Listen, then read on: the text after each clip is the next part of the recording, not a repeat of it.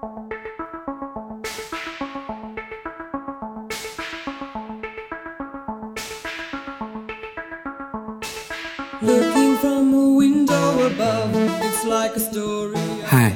欢迎收听偏光电影，我是肖恩。每期节目会邀请一位朋友一起聊聊有关电影的各种话题。这个播客会有许多不同的栏目，我在这里简单介绍一下，也会让你对未来可能涉及到的话题有所了解。两面派会是我与嘉宾就同一部电影持相反的评价展开辩论。大立交则是有关影视产业的话题。彩虹屁栏目会推荐 LGBTQ 或者非主流以及口味奇特的电影。爆米花栏目会聊聊最近国内院线能看到的电影。电视机则会谈谈我们喜欢的电视剧。欢迎你通过各种方式跟我交流。本期节目现在开始。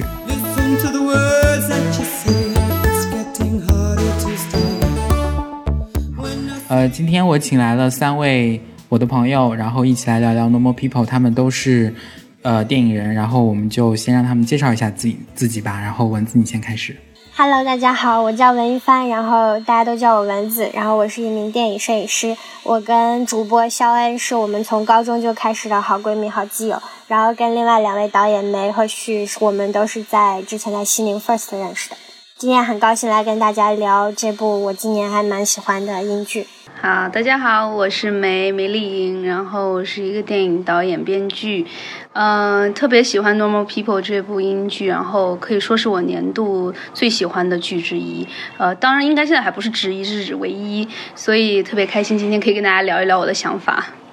呃，大家好，我是张旭，呃，我也是一个电影导演、编剧，一直以来和梅是搭档一起工作，今天非常高兴来和大家唠聊一聊，唠一唠。那其实我们四个人都算是在 First 西宁。就是大家 hook up 到一起，是的，呃，就是他们三个都是算是参加了今年 First 影展的训练营，文字是摄影师，然后梅跟旭两位是入选的导演，然后我就属于就是围观群众过去凑个热闹，然后就因为文字是。训练营的成员之一嘛，然后跟文字又是同学，所以最后我们就互相认识了。然后也很开心，今天请到了两个导演、编剧，还有一个摄影师，我们一块儿从。可能更稍微技术一点的角度去聊一聊《Normal People》这部戏，我们喜欢它的很多地方啊，就是让我想起了每年的那个《Hollywood Reporter》那个杂志会搞一个圆桌会谈啊，就是每年那些什么提名奥斯卡的人啊，一起过来聊一聊。然后我们今天就是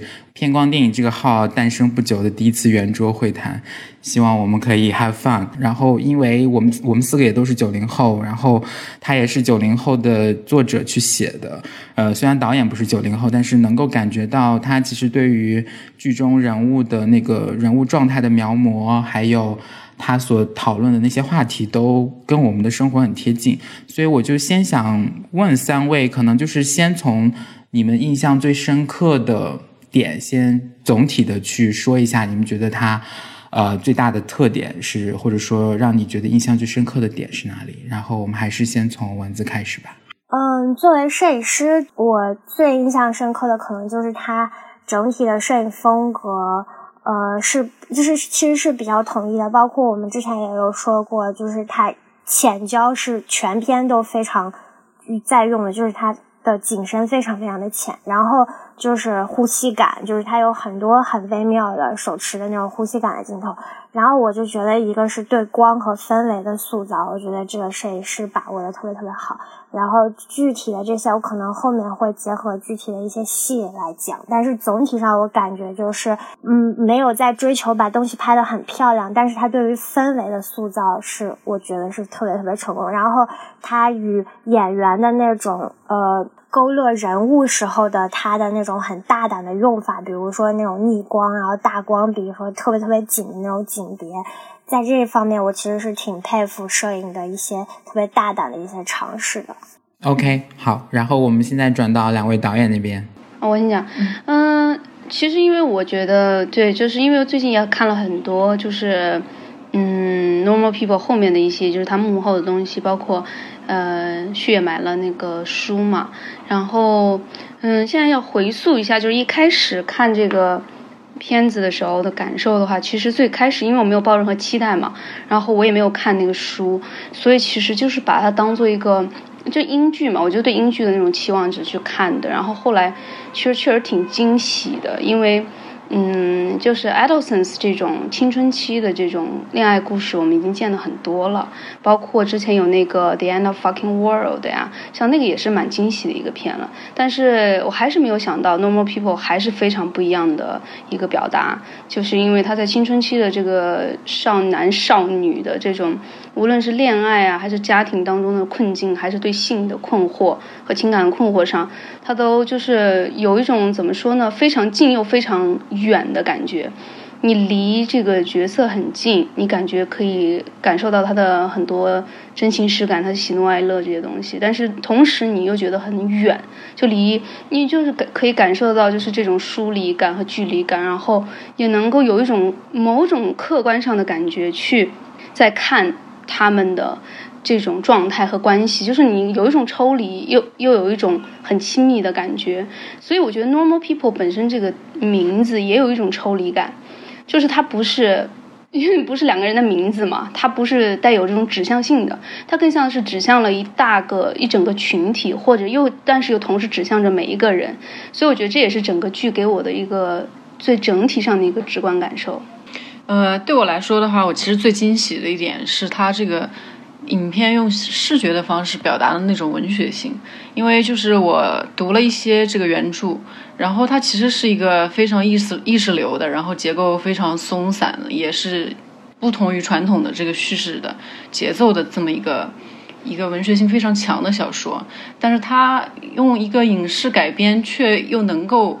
完全捕捉和呈现出来他的这个原原著当中的那种非常细腻，但是又非常纯粹的情感，这个是我们在一般的这个传统的影视剧当中不太能够达到的那种厚度和深度。呃，对，所以对我来说，这个是特别惊喜的一点。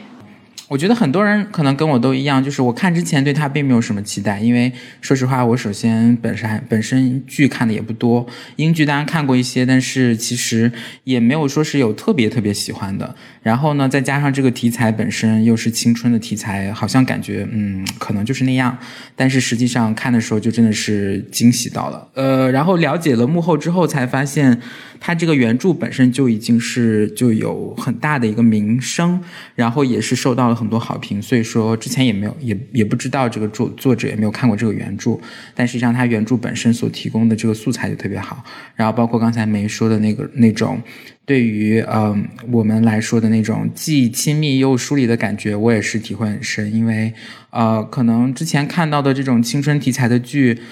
虽然讲的都好像类似，跟我们应该是年龄差不多的人的故事，但是总觉得不是我们的世界的故事。比如说，我印象比较深的，像英剧很经典的《Skin》，包括就这一类的，它可能都是注重在那种呃青少年自我放逐的那个过程。好像嗯，我个人体会不是特别的深，然后会把它当成一个奇观的东西去看。嗯，那另外有一些可能讲重重点讲爱情的，又过于。呃，浪漫化过于理想化，然后那个明显又觉得跟我们的生活离得也是挺远的。但是这个剧真的好像是第一次，真的有人去真的去关照我们的生活吧？我们我们这一波人生活的当中会遇到的一些问题，然后去把它。呃，掰开了揉碎了去讲，我觉得非常的好。然后旭刚才也讲的这种对于他原著的改编，我觉得那不然我们就先从这一点开始聊吧。因为，呃，他的原著我当然没有看完，但是也已经开始看了。它确实改编难度说实话挺大的，因为都是很多的心理描写。然而我们知道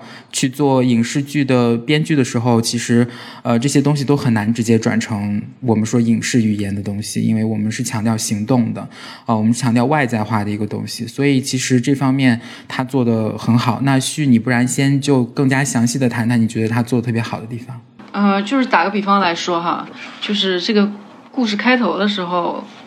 呃，在原著当中，他其实是从呃，Conor 和 Marianne 在在家里面的那场戏开始的，就是他们俩放学回家，然后去找那个 Lorraine，就是 Conor 的妈妈。呃，然后他们就是就是 Conor 就特别急着要走，因为他觉得自己妈妈在家里，在在这个 Marianne 家里面做清洁工，呃，可能觉得有一些阶级上面的压迫感，呃，然后但是他们两个同时又有一个比较 casual 的 school talk，就是包括呃学校里面的这个成绩啊，然后同学怎么看他看 Marianne 之呃之类的，然后其中就是有大段的心理描写。 就是就是着重讲的其实是 Connell 的感受。呃，比如说有段他说 He feels his ear get hot. She's probably just being glib and not not suggestive. But if she is being suggestive, it's only to degrade him by association, since she's considered an object of disgust. 就是 就是这种心理上面非常微妙的这种 uncomfortable 的感觉。呃，其实，在拍影视化的过程当中，我们有感受到，就是那种那种非常 awkward 的感觉，但是又是那种很很难言喻的那种 awkward 的感觉。我不知道你们在看就是那一段戏的时候，呃，有没有这种类似的感受？就觉得好像就是有一些 layers，就是都不只是一个 layer，是 layers，呃，underneath。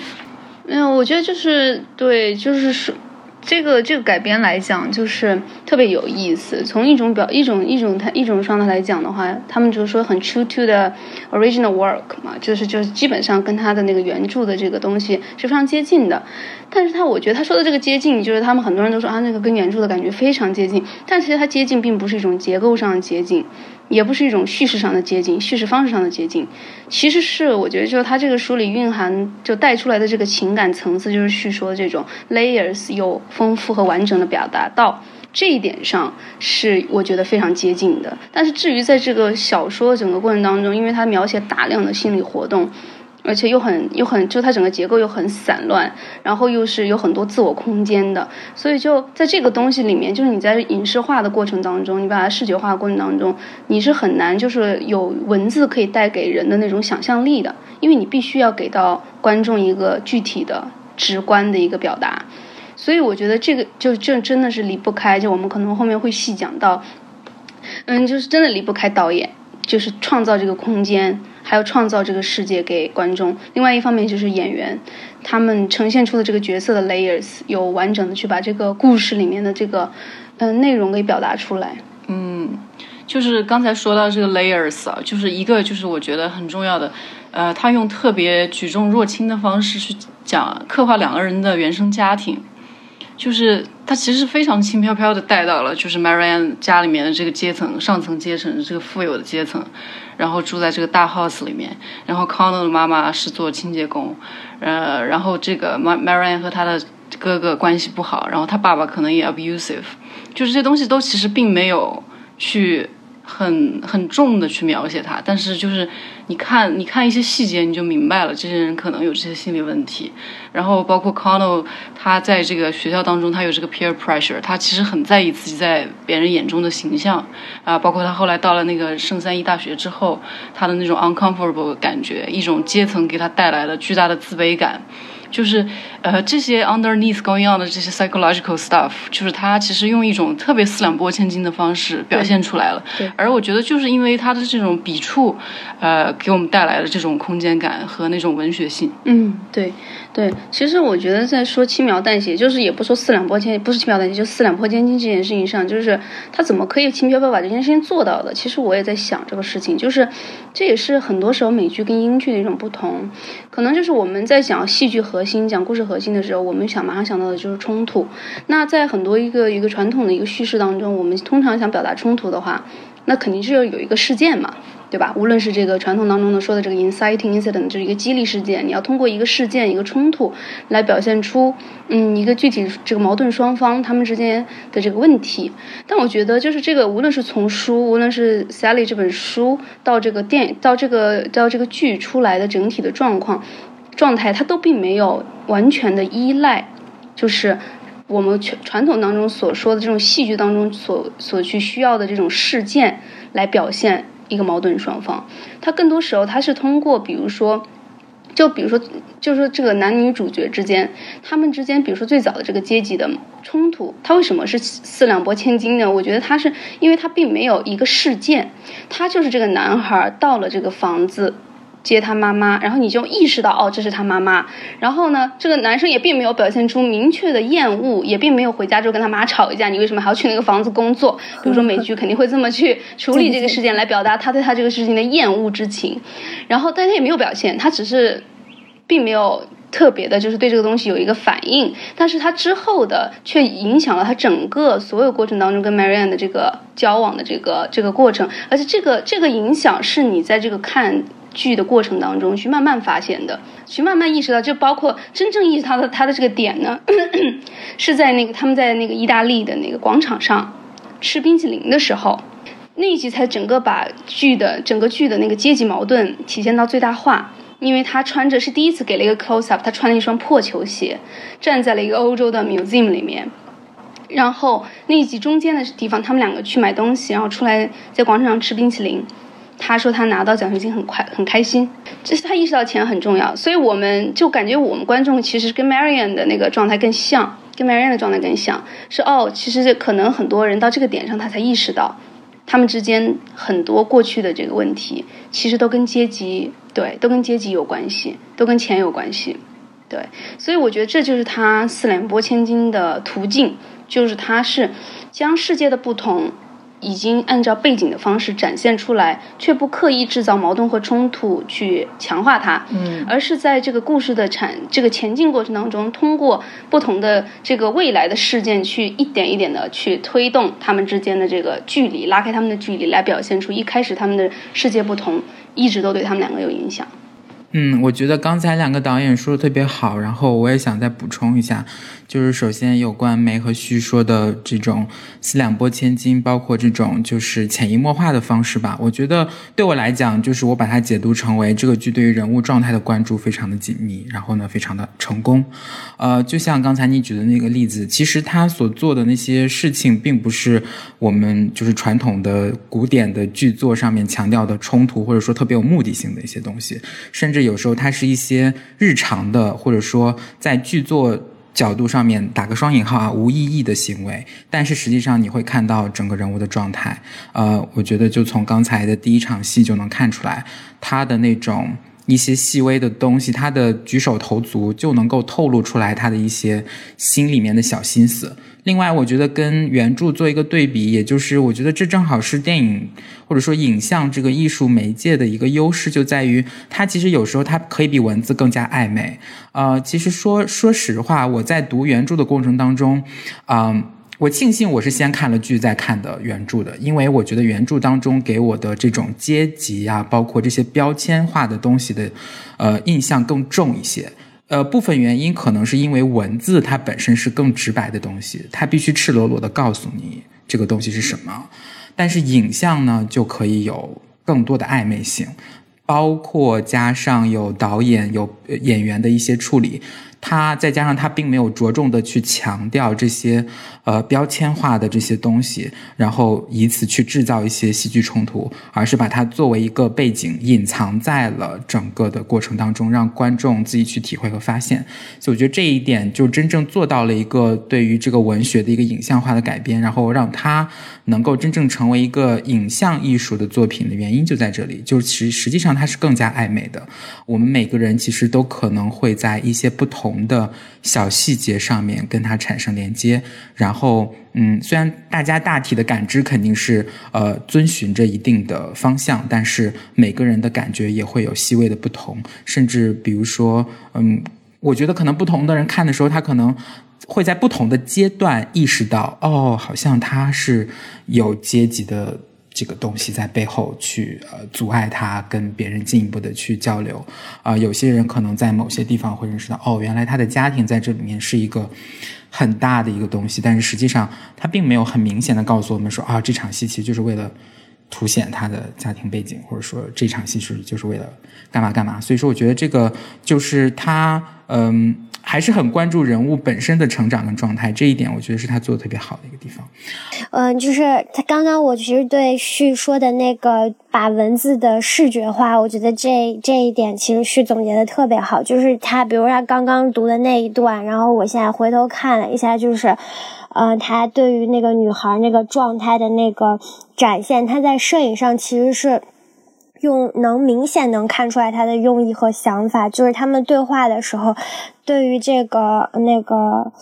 Connell，他的他的他的镜头其实就是一个非常客观的一个，甚至从女主的角度去看的一个，到嗯就是肩膀以上的一个近景。但于对但是对于女主在回答他时候的一个反应，其实是用呃特别特别紧的紧面，只卡到了眼睛和嘴巴，然后。就胶已经浅到左眼和右眼之间的焦都不一样，然后它是用了很大的逆光，甚至就是让镜头还略微进了一点光，然后那个整个镜头都是在飘的那样子，来回在女主耳边和眼边这样绕。就我感觉这种这种做法，就是能让我们一下就进入到女主的那个。心理状态就是一下就跟女主贴的特别特别近，所以我们就能够感受到文字里面所描述的那种，就是 her ear is hot，就是她的耳朵都能感觉到有一点点尴尬的那种发烫的那种感觉。那我觉得下一个我想聊的就是，其实就顺着刚才我们的思路，就觉得接下来我想让两位导演再具体谈一下，你们觉得在呃他的导演设计上以及。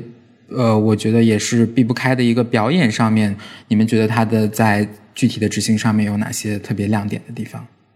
可能先就想到什么就先说什么哈。嗯嗯，我觉得就首先就是这个片子它现在是十二集，然后前六集是那个我们大家都知道是那个房间的导演导的嘛。Lenny，然后后六集是一个女导演导的，呃，基本上前六集算是比较相对来讲比较 upbeat，就是比较整体节奏还比较明快一点，然后也有一些好的点，他们比如说他们有 connect 的点啊之类的，然后后六集整体都 dark 一些，就是整体是他们两个往下走的一个过程。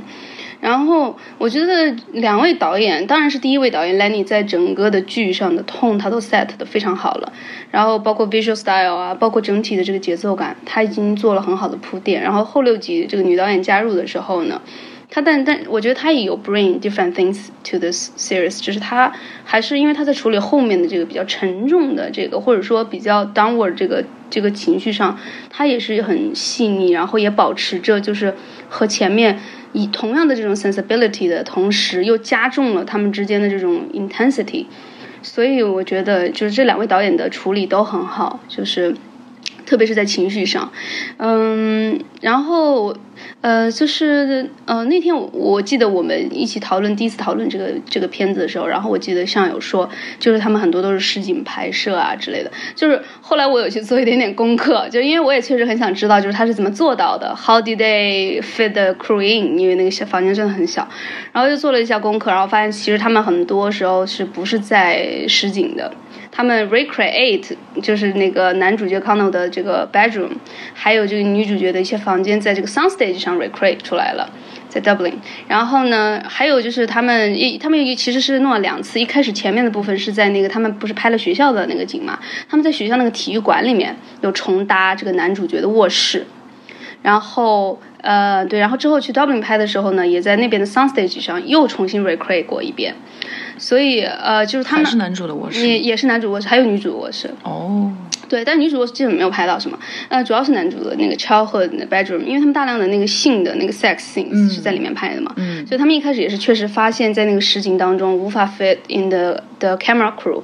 所以他们才到那边去拍的。然后，呃，但是他们处理的很好，就是他们整就就是整个美术组能感觉到他们非常用心，基本上你感受不到他们中间有这个 location 的变化嘛。然后，因为有一些对着窗户的镜头，它等于是在实景拍的，然后这样子翻过来的，然后他们两个做爱的一些啊，或者是这聊天的谈话的一些对话的戏，呃，是在 sound stage 拍的啊，或者是那个体育馆，嗯，所以就是，但是你又感觉不到它这个切换，感觉不到它这个这个人工的感觉，所以我觉得这一点是很厉害的，organic，对，非常厉害，厉害，非常厉害，对，就意思它其实是有一个实景的原型。啊，也去拍了，但只是后来为了就是 production 上面的方便，再去 sound stage 把它再复制了一下，重新搭出来。对，它等于是复制出来，而且它复制了两遍，所以就是理论上，对，从拍摄制作这个角度来讲，它的复制是完美的。嗯，这，几几乎完美，感觉不到的。对，感觉不到。我我看的时候我就在想，这个床戏挨着那么近，然后那个床又是贴着墙，它到底是怎么拍的？嗯，看来他那个是重新搭了一个。当然，那个景倒也是比较好搭，只不过就是我会觉得，就是它的整个连续性特别的强，就是你也没有感觉到表演员的表演啊，或者甚至就像我印象最深的那场戏，就是他们在男主房间里面吃棒冰的那场戏。呃，我觉得就是因为他们也说那场戏其实拍了两天，但是就给我感觉就是中间没有任何的打扰，我觉得这其实挺挺厉害的，就是不论是演员的状态还是整个整个场景的状态都维持的特别好。我觉得这个就是特别值得拿出来单说，就是我们做电影的都知道，就是很很多时候我们在赛上面要处理很多的事情，而且尤其是排 schedule 的时候，就是大家都会想着执行方面的东西。我们能把这个东西顺利的按 schedule，然后不超时，然后保证大家安全的这个完成，就已经很不错了。然后，但是 on top of that，就是他们的确是就是能够。在完美执行的情况下，把这些真正就是灵魂上面的东西、精神层次上面的东西给展现出来，呃，用艺术的手法去给它表达出来，这个就是一个非常成功的点。嗯，对对对，对，我觉得首先可能，嗯，大家因为我们我们四个也算都是有海外留学的经历啊，可能也都。体会到了，也也都体会过，嗯，可能西方的电影制作的模式跟我们国内的这种剧组的气氛不一样的地方。主要我觉得这其实真的就是国外，呃，他们工作时间不会特别长，所以导致大家的状态会比较好一些。整体来讲，在现 在现场的状态会好一些。他们他们这个有拍十九周。对他们拍了蛮久的，对，一个十二集拍了十九周，是拍了五个月 对，好，而且他每集只有 二三十分钟。我们两个都是这个反应，我们两个就是 luxury，luxury，对，非常奢侈。其实，对，就是六个小时嘛，你就打死也就算是三部长片这样子，对，可能都不到，对，两三。而且他们的 location 也很多呀，他们还去了意大利好多个国家，对，还去了意大利什么的，是的，对对。然后，然后我看他们特别搞笑，他们就是上一秒还在那个 Dublin 的咖啡里面撕嘛。就是那个女孩跟他说我 我在背背 S S M 的那种感觉，我在背虐，然后下一秒他们就 hop on the plane 然后 to Italy，然后两个人就要喷上那个 spray tan。假装假装是刚刚晒过的，对他们，对他们要转场转的很快，然后对我也听到了那个意识，就是说他们要被那个 spray tan，然后假装自己已经晒了很久那种，对，然后但是你你知道那个会掉色嘛？主要是就是还蛮尴尬，就哎，所以他穿无袖的吗？我当时在想，那女生基本上在在在意大利都穿的是无袖的吊带裙，全是吊带裙。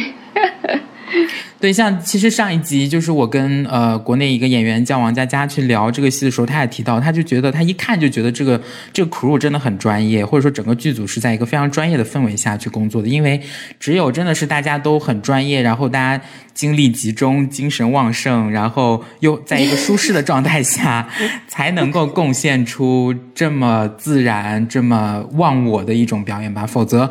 嗯，可能在国内，我们经常可能更多体会到的拍戏的过程都是赶，然后焦头烂额、灰头土脸，然后各种撕叉之类的。所以就是嗯，这样的一个，再加上他们他们整个时间又很长，你想五个月，其实我们一般的电影是到不了这么长时间，甚至电视剧都很少有这么长的时间。那那就就组员或者说演员之间的相处也就变得非常的重要，因为说实话，这种东西都能够潜移默化到。你的平常的工作当中，包括这两位主演也说了，他们一开始也不熟，也不认识，但是就经过这么长时间在一起，整个剧组的氛围又很好，然后在他们再加上他们中间拍床戏的时候，又有一个亲密协调员那个角色，让两个人就是会很快的，或者说很快建立了一种联系，然后一种信任，所以说能够帮助他们贡献出。这么好的一个表演，然后再加上本身他的导演 Lenny，他又也是这个剧的制作人嘛，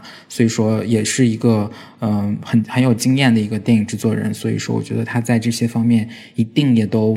make sure，就是说大家都能够有一个比较好的状态，才能够把这个戏去拍好。因为说实话，这个戏真的是挺倚重表演的。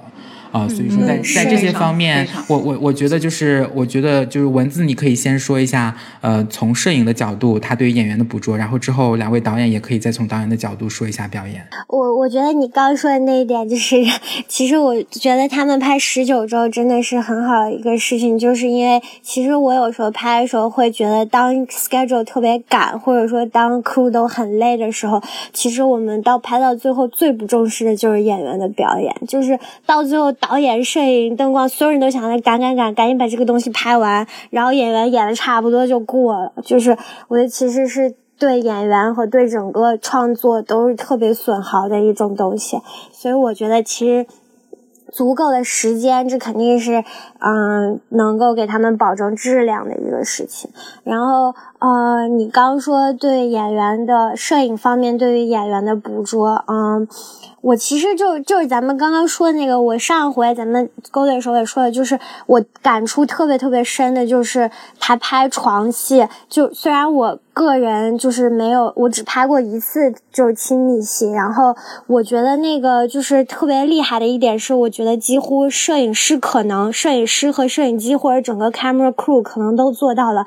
就是隐形，就是让这个演员完全可能感受不到他在拍戏，所以我就感觉他第二集他们第一次那个亲密戏和他第三集他们俩从夜店回去躺在床上说话，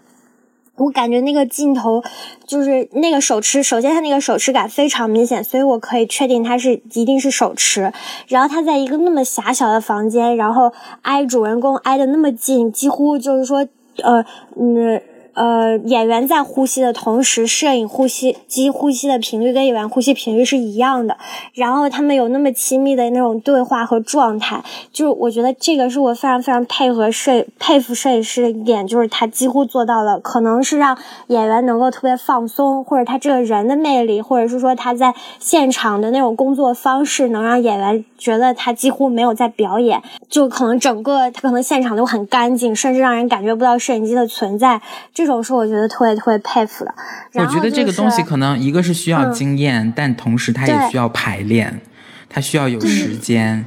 它需要我们国内那种特别赶的工作方式，可能就没有这个条件，所以说大家很有可能在这边就会退而求其次，去选择一个更加普通但是快速的一个方式，对，去拍它。所以我觉得这个就是你一定要给给足这个创作人员足够的空间和时间，让他们去发挥自己的自己，把这个东西精益求精了嘛。我觉得这一点其实挺重要的。对，就比如说，如果我是一个摄影师，然后我现在要去拍两个人床戏，然后我甚至连他们都没有好好相处过，我就来了，我们就来吧，然后就要脱衣服，然后就开始开始开始干吧，然后我就觉得别人肯定也会觉得很那个什么，对，就是干嘛？就是比如说，可能如果他们有时间，然后可能摄影师已经跟演员是比较好的关系，或者说他甚至有时间去清理他所有的器械，就比如我们有时候拍的时候就觉得只有露在。摄影机里面的那个都地方是干净的，别的地方简直一团糟。那演员怎么演？演员根本就代入不了那个情境。所以，比如说，嗯，就我就记得在 First。谢谢说的特别重要一点就是他到现场第一件事他会拖地，就是 他会把那个地拖的特别干净，让人感觉不像是电影片场。然后就是演员在目之所及的地方看不到一个魔术腿和一个黑旗。然后我就想说，我们其实现场就我我有时候拍戏都拍一些比较小的制作的时候，那。要开拍了，然后那个灯棒哐一下杵到演员脸上了，然后我就想这种情况，就是我觉得其实他们是很难发挥到自己完全自然放松的一个状态。嗯，前面我也说过了，就是像这种浅焦啊，然后就是全篇景深都特别浅，就是让人感觉跟人物很贴近。就是嗯，第三集还是第四集开场，就是男主一到一到那个。杜柏林那一段，他有一段很孤独的那种，他一直在校园行走，然后一直在那个就是在房间里自己暗暗的读书那种，然后嗯，就是我就感觉是，即使是那种行走，也不像是我们一般摄影机会用的那种比较松一点的镜头，他也是离男主很近的那种感觉，就是他的景别永远都很大胆，就是我能看到男主头发被风吹动的那种那种时候，然后。嗯，然后就是那种呼吸感，其实是我们一直在说的，就是包括亲密戏时候的呼吸感，还有表达女主情绪时候的呼吸感。这种手持感，我觉得就是让我感觉特别深的，就是它特别的 subtle，就是它特别的有分寸，就不像我们通常我们一说手持，然后我们大家就想啊，娄烨那种让人眼晕的那种手持，但他那手持就是跟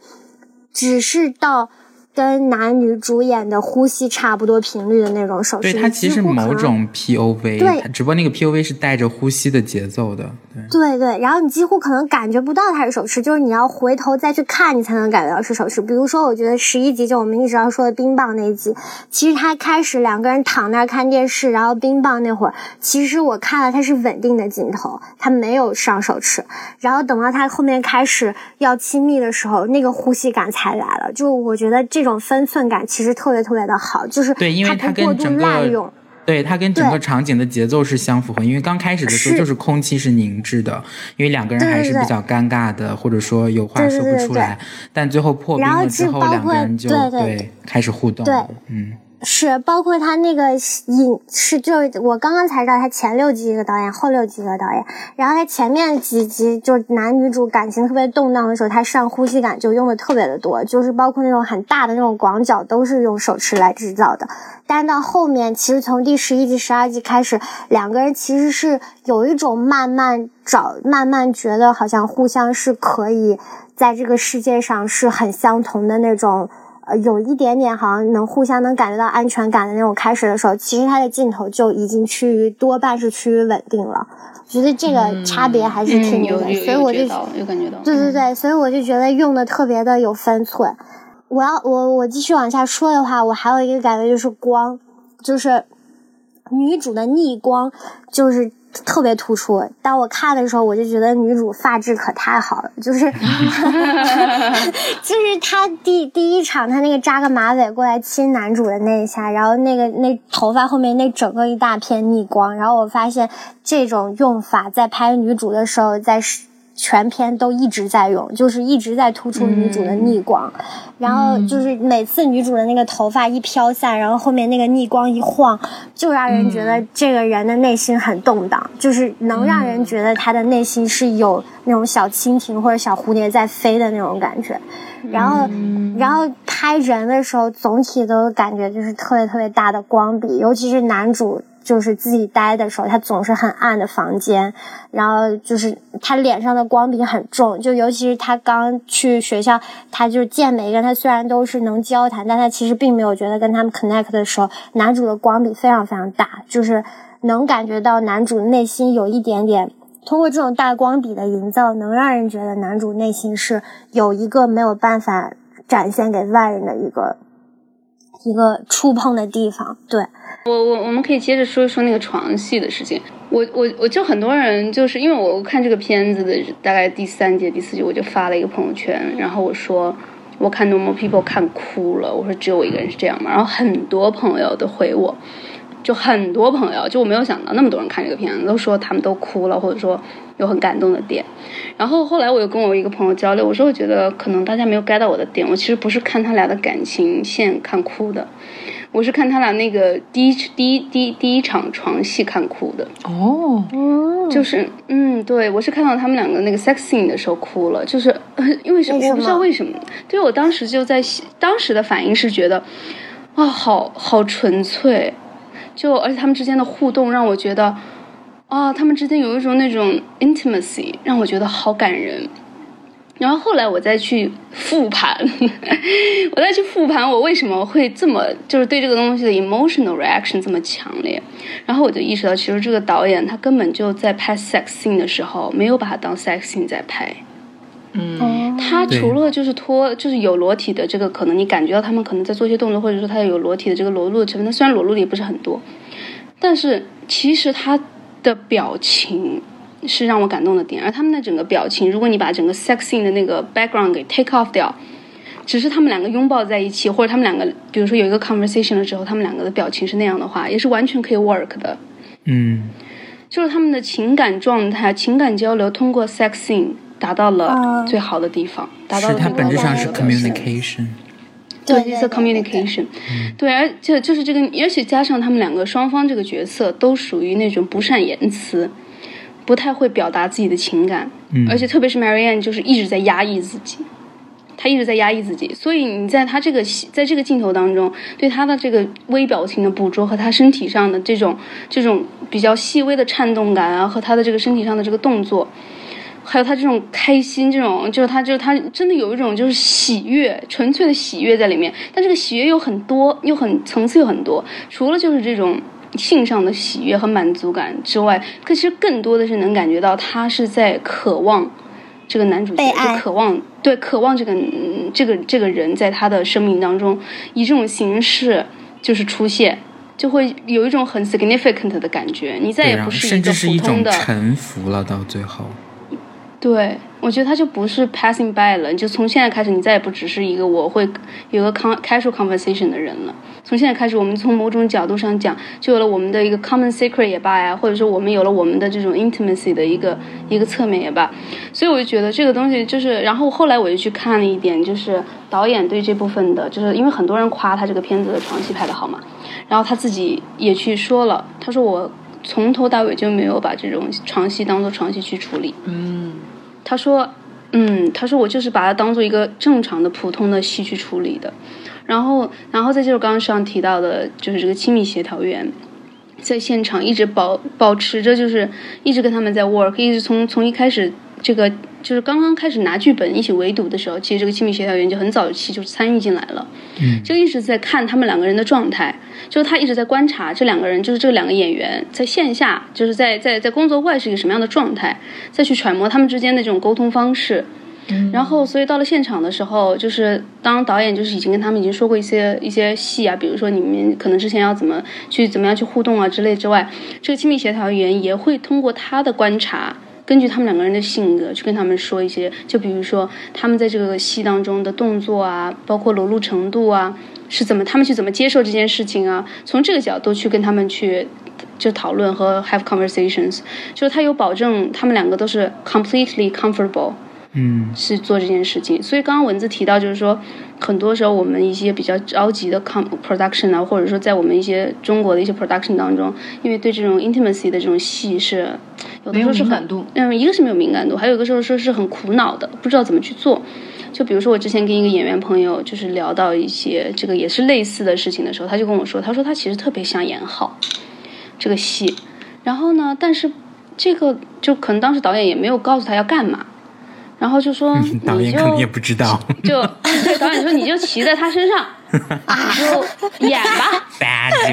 他就很懵，他就很懵。他说：“可是我具体要干嘛呢？”然后他就特别希望导演跟他说一说，这个角色现在是一个什么样的状态呀？他是想征服这个男的呀，还是说对他也有欲望呀？还是说怎么样？就是他特别想知道他具体就是他应该干嘛？除了就是要表现出一个性感符号之外，他到底应该要做什么？然后必然后就是让，比如说或者是让他脱，他到底要怎么脱？就是他说，他说我觉得脱也有一百。一种方式的脱发，都能表现出你的一个不同的状态。他就让你脱吧。那 那我咋脱呢？对，我是从上面开始脱，还是从下面开始脱？还是你懂我意思吧？就是我很着急，还是我很缓慢？我是在诱惑他，我还是我自己也都投入感情了？就我觉得其实很苦恼，就是很多时候演员也很苦恼，可能到包括导演自己本身也会苦恼，就是这个亲密戏该怎么拍？也当然跟我们整体这个东亚对性的这个文化有关系，这个文化背景有关系。就是我们是羞耻的，或者是说我们是避而不谈的、禁忌的、禁忌的，以至于在这个拍拍摄的这个现场过程当中，这个又又又很多时候，这个 camera crew 又都是很多男孩子嘛，很多男性在这个现场，就一下把这个事情变得非常 awkward。你大家都在盯着你，你你你要怎么样去处理这个事情？因为那个东西其实是需要 choreography 的，对吧？对对对，你需要 choreography，而且需要一个 common sense，就是 you are doing a very professional thing，这是一个非常专业的事情。我们现在是在拍拍片子，我们现在是拍电影、拍电视剧，我们需要的是一个一个专业的一个团队，去保证演员在专业的这个环境当中去达到他的最大值。但是，一旦有稍微不专业的这种表现流露出来，或者是任何就是连说都不说出来，只是在现场有微微的对这种女性的身体啊，或者女性即将做出的一些行为有一种期待或者羞辱的时候，任何一点点都会立刻让这个演员感受到。因为非常演员的的感受是非常敏感的，对他就会完全的就是不知道该怎么办了，lost control，然后对。对对，他就会变得非常的弱。这样的话就是你，而且有很多戏是又要让你觉得 feel sexy 的，you have to feel sexy about yourself。那你这样的一个 beaten up 的状态，你怎么可能 feel sexy 呢？sexy 的核心是要有 confidence 在里面的。对，所以对，所以就是我觉得这个跟专业度也非常有关系。嗯，所以，所以，所以，就我觉得，对我们来讲，对我们可能中国未来的就是很多要涉及到这部分亲密戏的拍摄来讲，大家都需要以一个更加专业的态度去对待它。当然了，也需要更多像我们现在这样的那种讨论，去讨论这个东西，它才不会变得是一个塔布一样的禁忌一样的东西。嗯嗯，对，我觉得这一点其实这个这个剧对我的启发就很大，因为。嗯，我我当时看完这个剧我也哭了，但是我哭的呢不是因为剧情题材或者是什么，我哭是因为我觉得我这辈子都没机会参与这样的一个剧，就我觉得我我我觉得很遗憾啊，我觉得特别羡慕人家，我就觉得，哎呀，我我什么时候才能够？真的去去有机会参与这么样的一种创作，因为他对我来说就是再加上他本人又讲的是我们同龄人的故事，我更加觉得就是很很想去参与。然后因为我觉得我有太多想说的话，然后我能感受到他太多的那种情感波动，然后我就觉得很遗憾，因为我觉得看到我们现在的这个 这个我们国内的这种情况，尤其今年又是疫情，然后所以就觉得很有点有点失望，然后又觉得很绝望的这种感觉。但实际上就是我我能够我能够体会。到的就是像刚才梅说的那一点，就是你不能把演员当成一个工具，你真的是要跟他一起去，你不仅要跟他相处，然后也是要跟他一起去创作的。然后再就是整个的所谓的现场环境的一个搭建，包括从你前期的一个筹备、你的前期的计划、你的想象上面就要做的很很丰富、很细节。然后到现场的一个整个团队的搭建、环境的一个建设，嗯，整个一个好的东西做出来，真的是一个全方位，而且是需要各个。各个方面都要做的特别好，而不是一个很简单的，就是说我们撸起袖子加油干就可以解决的问题。它有很多从制作思维上面就需要，嗯，就需要确立的一些地方，才能够让整个的 production 走向一个特别好的一个方向。我刚刚就我就是说，我觉得其实他能营造出这种能让人感觉特别好的床戏，其实可能很重要的一点也是因为他就是像梅说的，就是有时候，嗯，就是嗯，在亲密戏的电影里面表现亲密戏，女性总要承担就是。比那个从事做床戏的那个男人好像更重的一部分，就是你要展现你的 sexy，然后你现在是那种的，就是大家都会以，就是让大家以一种眼光去看那，但其实这个戏完全没有刻意强调就是性别的不同，哎，就是。他们两个就是站站在那边，然后互相试探对方的身体，然后脱掉以后，两个人把对方衣服脱掉以后，然后就是看了一下，然后两个人都是很雀跃的那种感觉。就是我觉得这个就包括我们平时看有好多亲密戏，有什么，然后就是比如说你刚举那个例子，女的要骑在男的身上，然后一定会有一个特别呃 stereotype 的那种，就是女的然后把衣服一脱，然后在底下，然后就露出她。傲人的身躯，然后底下那个男一定要是那种很陶醉的那种表情，就是这种太太男性视角之类的。对对对，高耸双然后 对对对，然后那个腰身要特别的那样，然后就是然后底下那个男的就一副哇 God 那种表情，就然后让他继续 有画面了。对对对对，就是这种特别特别特别无聊的这种刻画，就是但是这个里面完全没有，对对对。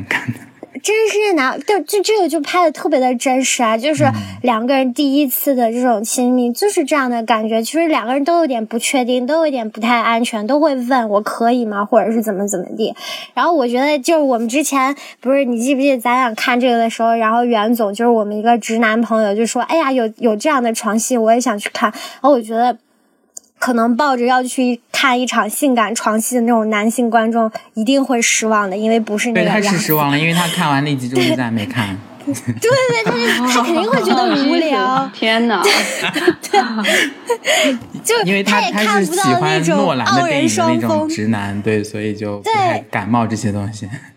对啊，他也看不到那种傲人双飞，看不到那种特别暧昧、特别刺激的那种画面，他一定会退了。但是像可能，我觉得尤其是我不知道，我没有说就是性别不，那我觉得可能像我们这样的观众，比如说女性观众或者什么的，可能可能真的会更喜欢这样的东西。嗯，其实我觉得这个倒一个不一定跟性别有关系，其实就是一个感知能力的问题，就是三观问题的问题。就对很多人来讲，性可能就是我们就随便扯一扯一嘴，要扯远了一点。你刚刚说他喜欢诺兰的这种片子，其实我也很喜欢诺兰的片子，但是不代表我就是个直男，或者我欣赏不了 normal people 的这种 layers。其实我觉得这就是一个 sensibility 的问题，因为就算是直男，或者是或者是直女，或者是无无论什么性别，任何一个群体当中，他都有只把性当做性对待的人。就是只把性当做一个生理需求的人，也有把性当做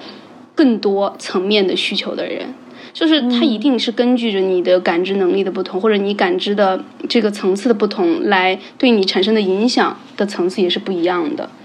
或者是年龄段的不同，甚至你在生活的一个阶段的不同，生活环境的不同，都会影响你去表达。但我觉得 normal people 就是刚刚文字说的这一点特别好，就是这个男性的这个喜悦或雀跃，他有诚实的表达出来。其实我觉得应该强调诚实，就是真的有 honesty 在里面。其实包括你说你那个朋友，可能他看完之后很失望，就没有继续往下看。其实我觉得这一点就有点，其实很可惜了，因为我觉得很多就算是所谓的直男朋友，或者是说，嗯，我们个人，我们觉得他们好像不会很敏感，不会去有这种感知的能力的朋友，但是他如果真的愿意花这个时间去自己去看的话，他说不定也能感觉到很多不同的东西，而且甚至会引发他们一些对他们自己的，无论是情感还是性方面的一些想法。其实我觉得，而且但是能够去勇于说承认。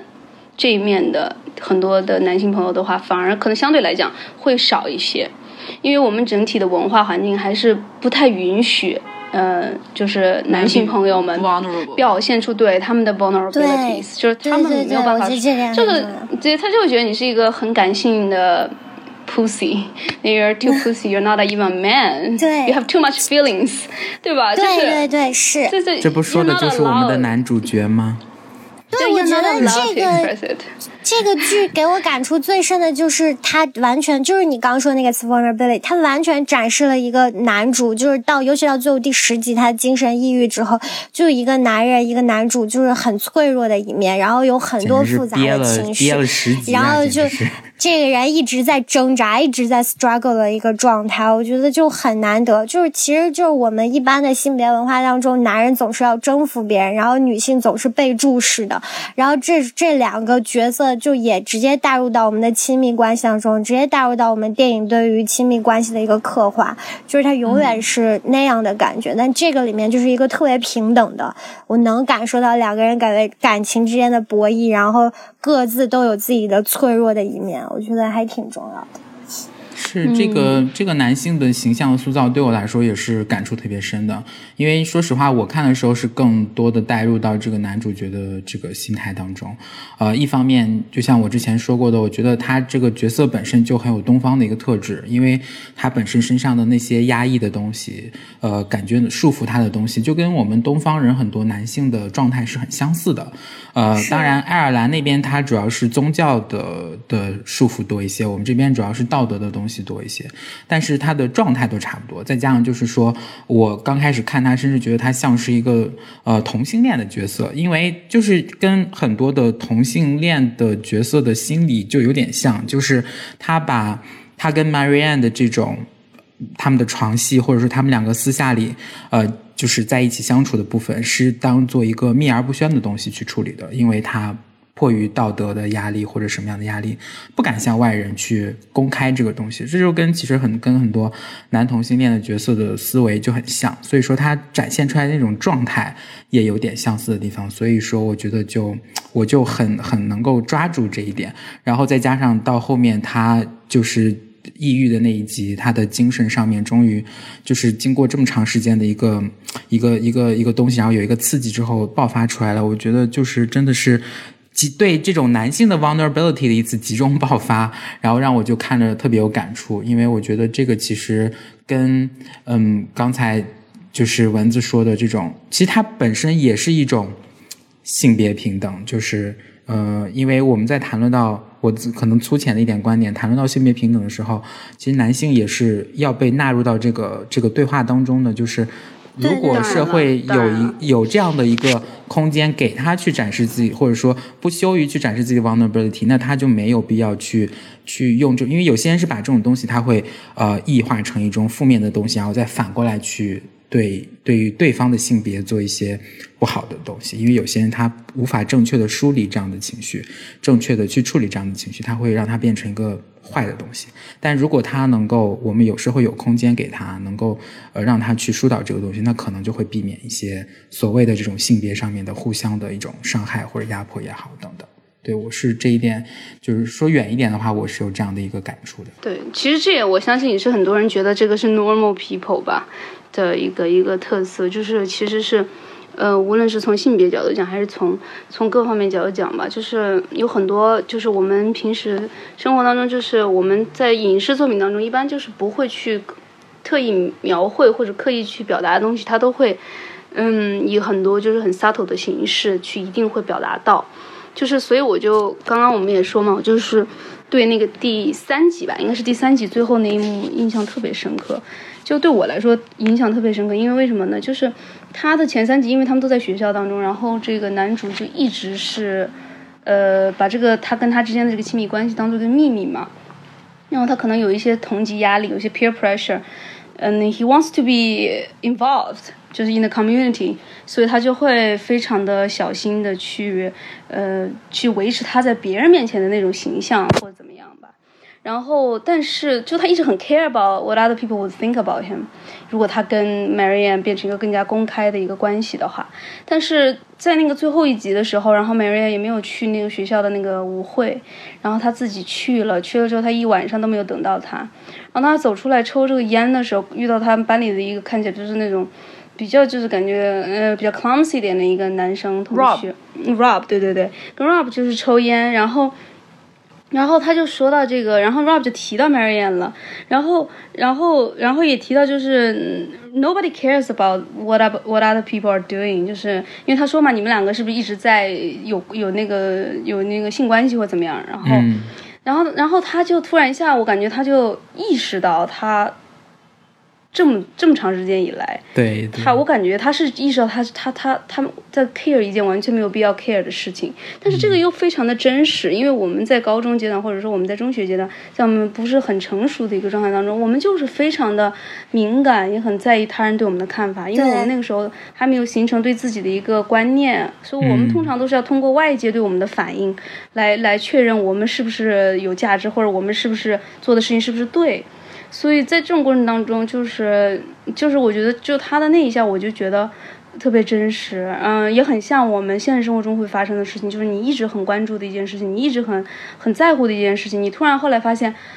别人根本不在乎，对，没有人在关注你，在每个人的世界当中，他们都是主角，好吗？人家才没有才没有心思来管你这个配角在想什么，对，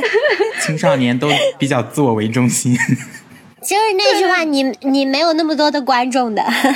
对你没有那么关注，就是你只要管你你管好你自己开心就可以了，没有必要去管别人在怎么想。这就就挺挺有意思的，对我影响也挺大的。对，就是这个事情，这句话现在我们说起来很明很轻松很明白，但是我去回想一下我自己当年上 上学的期间，我我我好像我们就可能也是人在山中，自己就是也意识不到吧。但是就是青春就是不就是这样子吗？就是大家会都会犯错，然后都会把自己的东西放得很大，但实际上。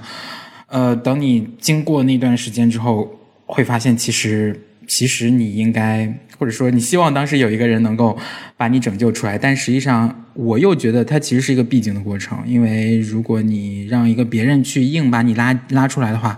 其实你可能没有办法完全理解，你就是要就是要所谓的疼痛文学，它它它它它的点就在于你就是要经历那个痛啊，然后你才能够好像感觉。把自己的一段时光给他做一个完结，包括刚才梅说的，你认为那一集的结束其实就是青春期的一个结束，就是他给自己的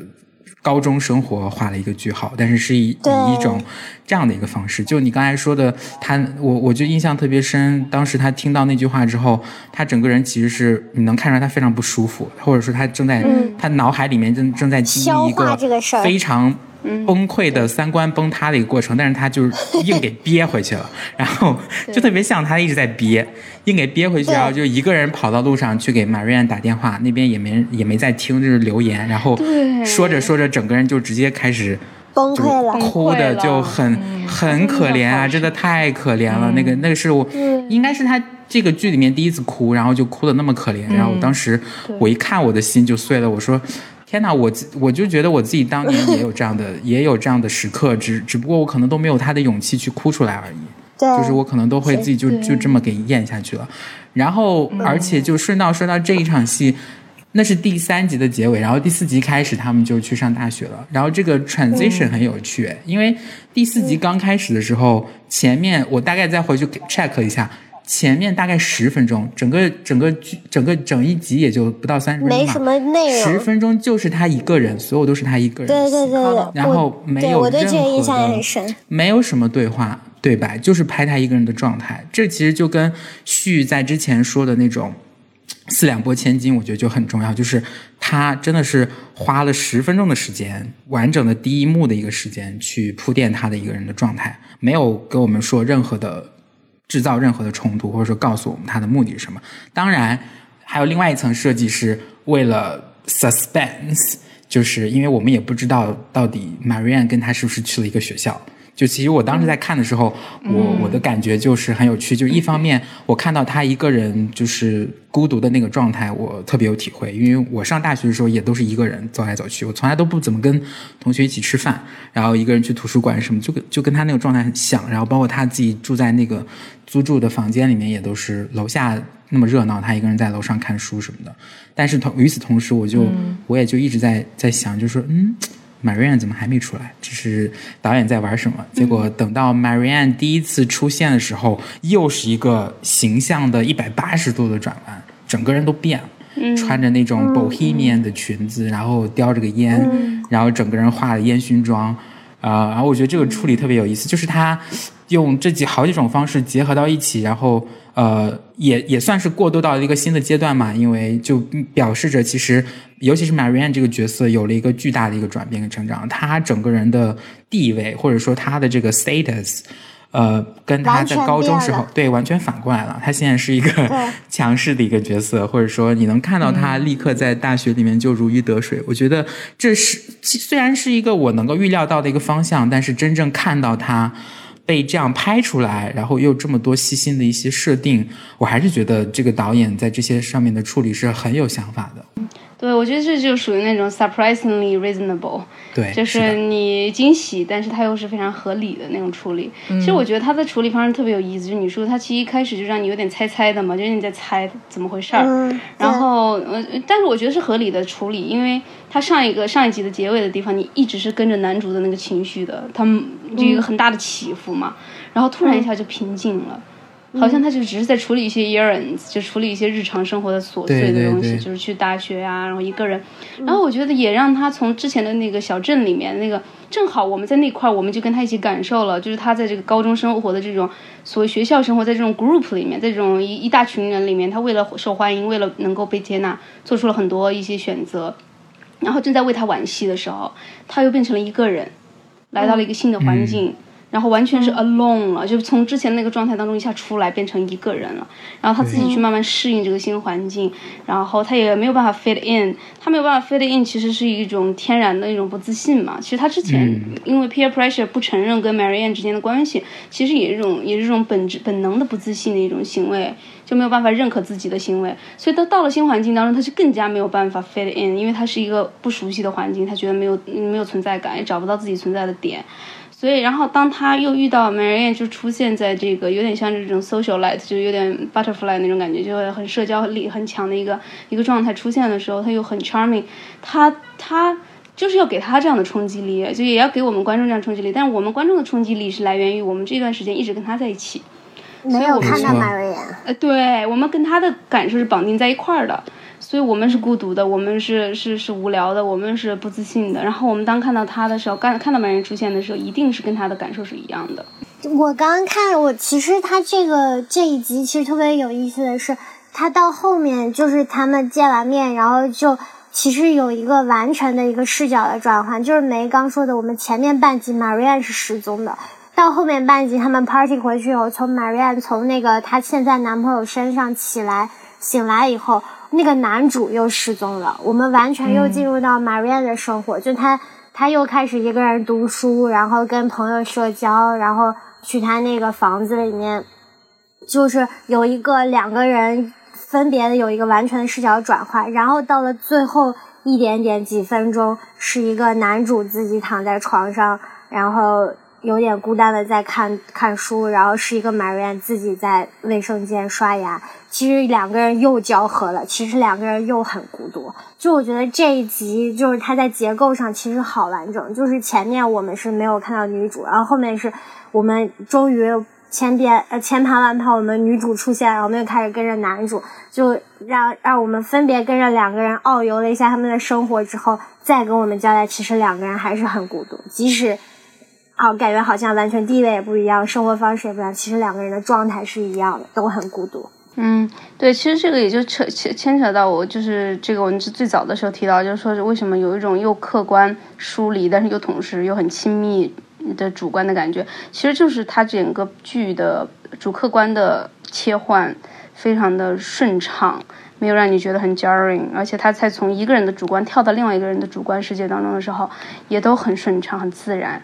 因为这是他创造两个角色的一个连接的一个方式，因为他们不是从头到尾都在一起的嘛，其实他们分开的时间也挺多的。然后包括就是，尤其是上大学之后，其实在一起的其实正儿八经也就只有第六集，就前面的话，然后就在一起了一集而已。但剩下的时间，其实两个人都是有各自的一个生活空间，各自的一个生活轨迹，然后就用这种两个都是这种呃交叉的这样的一个方式，把两个人的东西。产生个连接，然后又告同时告诉我们两个人的状态很相似，他们即使是分开的时间，两个人又有深刻的一个羁绊，这也是这个剧，呃，我觉得他在表现两个人关系当中的一个主题。包括之前，呃，那个王佳佳那个演员他提到的，就是说在，甚至就是你刚提到那一集里面，他的床戏上面也有一个类似的一个剪辑，就是，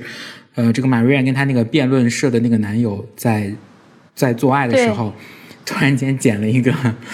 剪了一个 Connell 自己一个人，应该是去打工还是干什么的一个一个镜头，就就很很有趣。但是因为因为关键问题是，当时是 Marianne 跟她的那个辩论社男友在亲密的时候，她的状态是很出神的，是很出离的，也是能感觉出来她是孤独的。所以其实虽然两个人干的事情不一样，但是他们的精神的的东西是相对比较统一的。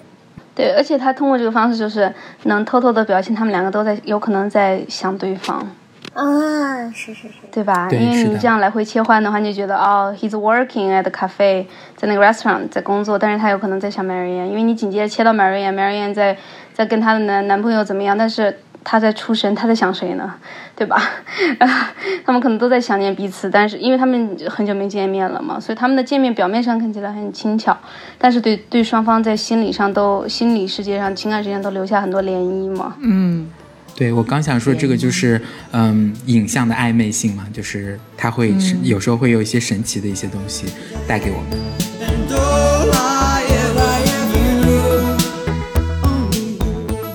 刚才您听到的是这期有关 Normal People 圆桌谈的上半部分，在下期节目当中，我们四个将继续跟大家分享，包括有选角方面的一些特点。呃，甚至是谈到了我们认为这部剧有所遗憾的地方，呃，请你继续关注，我们下期再见。